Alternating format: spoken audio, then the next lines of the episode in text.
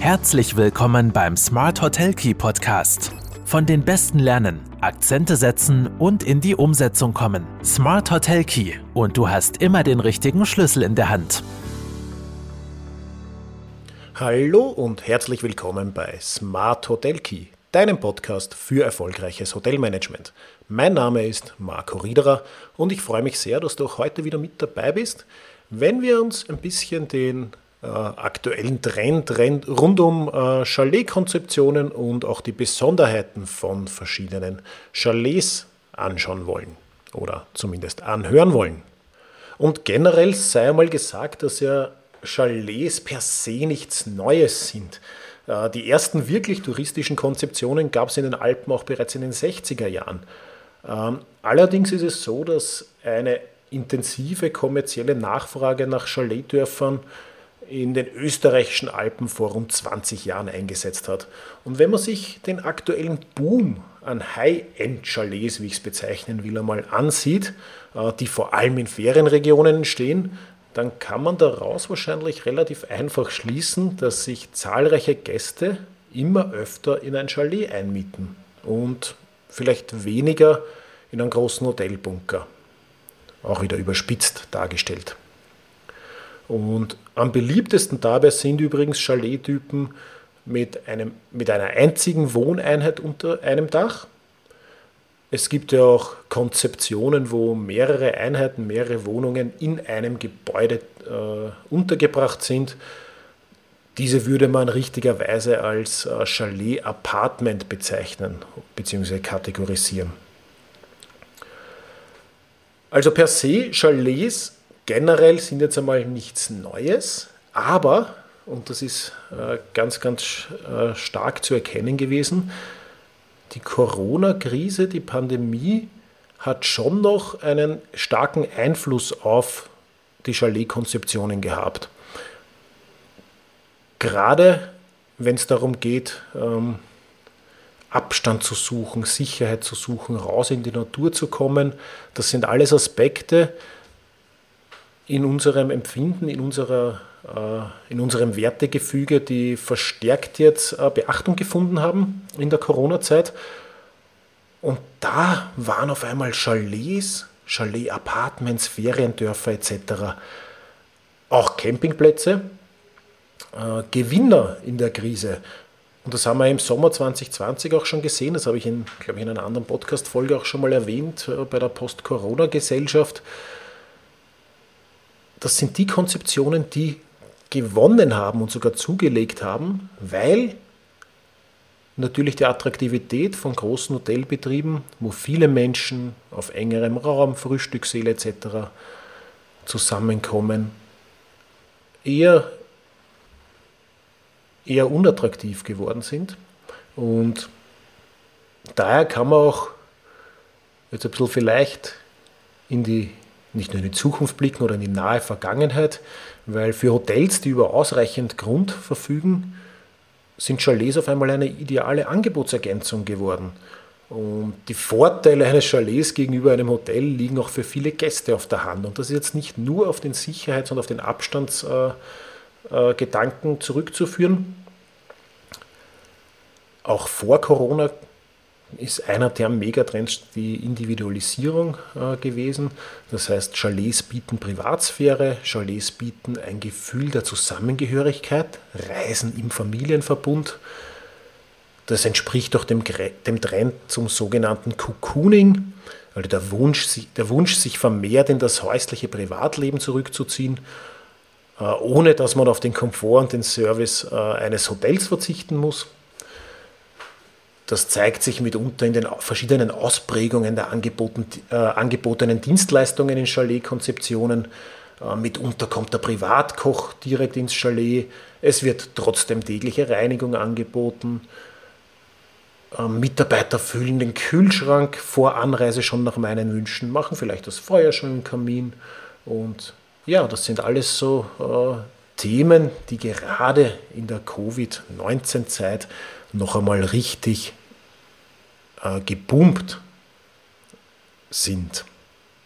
Und es ist auch schon ganz interessant, sich einmal anzuschauen, was so die, Chalets alles anbieten. Und die meisten Chalets haben ja auch einen eigenen, unter Anführungszeichen, Wellnessbereich, also zumindest an, an Whirlpool, Swimmingpool, Sauna, sowas in die Richtung, ähm, um dem Gast eben trotzdem die absolute Privatsphäre zu bieten, aber auch zu zeigen, dass der Gast auf keine Annehmlich Annehmlichkeiten verzichten muss.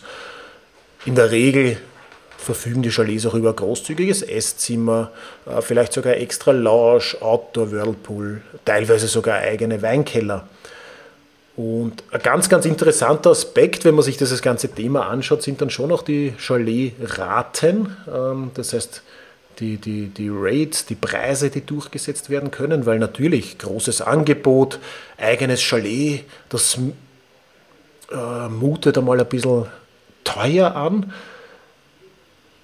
Vor allem, wenn man sich jetzt dann die Wochenpreise anschaut, wie Chalets meistens äh, vertrieben werden die, die mögen auf den ersten Blick sehr hoch erscheinen, aber wenn man sich dann überlegt, wie oft in diesen Chalets gereist wird, also mit Familien, mit Freunden, mit denen man sich den Aufenthalt teilt, so kann man in der Regel eigentlich äh, seinen Urlaub verhältnismäßig trotzdem noch kostengünstig äh, verbringen.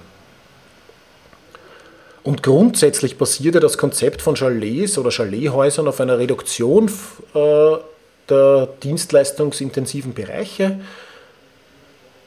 mit dem Fokus auf alpiner Wohnatmosphäre und vor allem individuell nutzbaren Räumen. Wenn man sich jetzt die Konzeptvielfalt anschaut, dann, äh, anschaut, dann variieren die, die, die Grade der Serviceleistungen sehr extrem und vor allem auch die Größe der Wohnflächen sehr stark.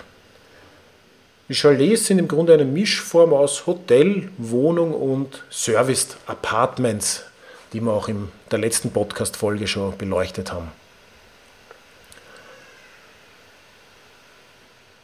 Ja, die spannende Herausforderung jetzt auf der anderen Seite ist jetzt oft ähm, die, die Flächen, den Flächenbedarf natürlich, den ein Chalet ungleich größer hat als ein, äh, als ein komplettes Hotel, weil ja meist nur einzelne Einheiten äh, oder wenige Einheiten auf großer Fläche zur Verfügung stehen.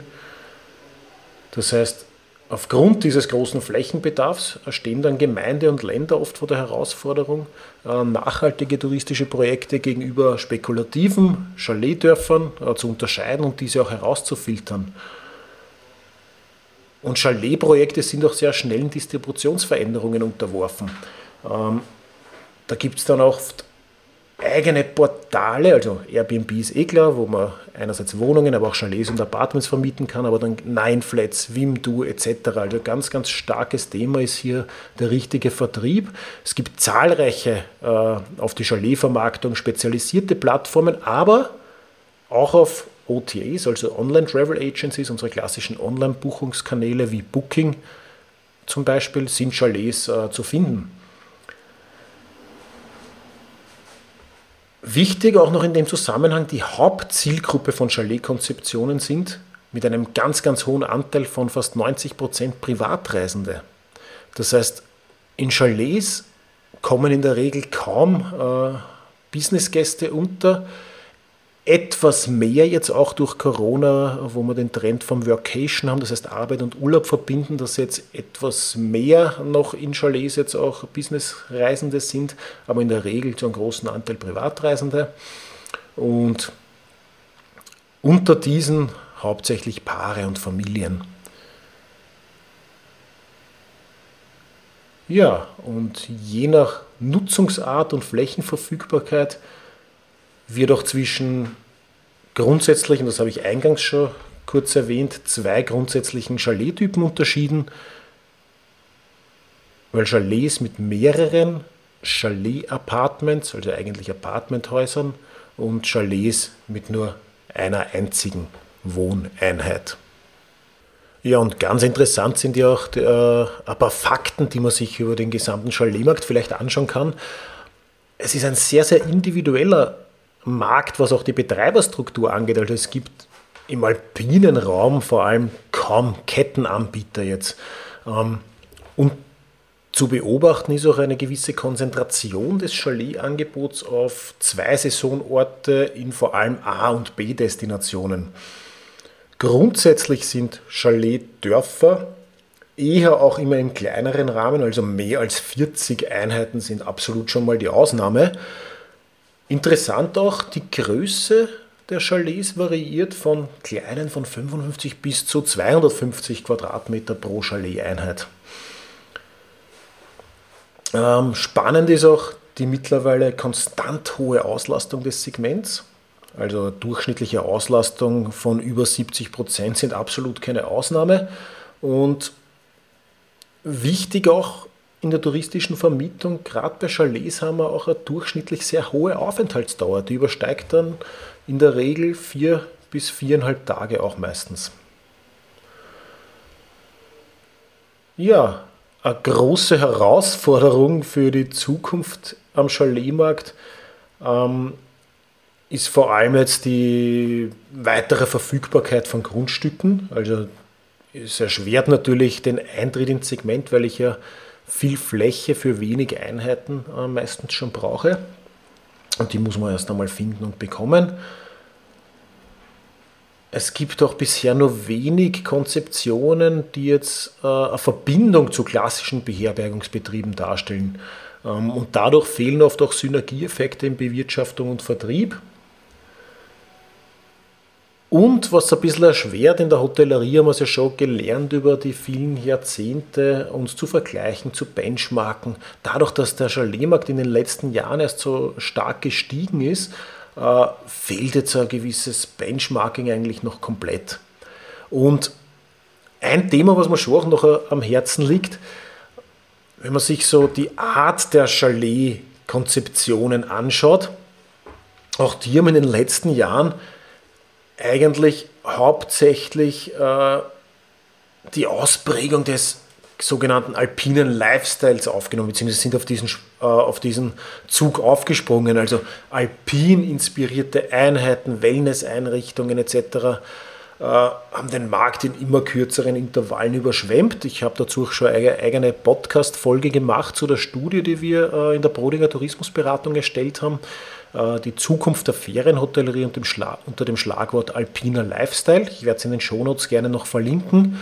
Und die große Gefahr dabei ist, dass Individualität und Authentizität äh, durch quasi leere, austauschbare Marketing-Worthülsen ersetzt wird und die Kreativität der Architektur bzw. auch der Angebote eigentlich auf Copy-and-Paste-Konzepte reduziert werden.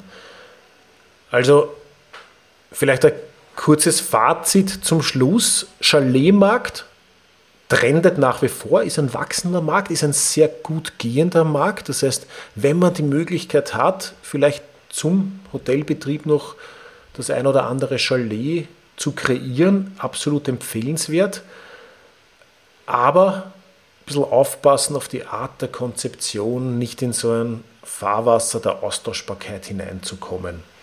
Ansonsten auf jeden Fall sehr spannende Struktur, sehr nachhaltige Struktur, wird auch äh, von der Nachfrage her zu erwarten sein, dass die, dass die Nachfrage hoch bleibt und bin auch gespannt, wie sich der Markt äh, weiterentwickelt. Ich bin hier auf jeden Fall sehr, sehr positiv gestimmt und hoffe, ich konnte dir hiermit einen kleinen Einblick in die Besonderheiten von Chalet-Konzeptionen gewähren. Wenn du noch Fragen hast, melde dich. Und ansonsten, wenn du es noch nicht getan hast, abonniere den Podcast und werde noch erfolgreicher im Hotelmanagement.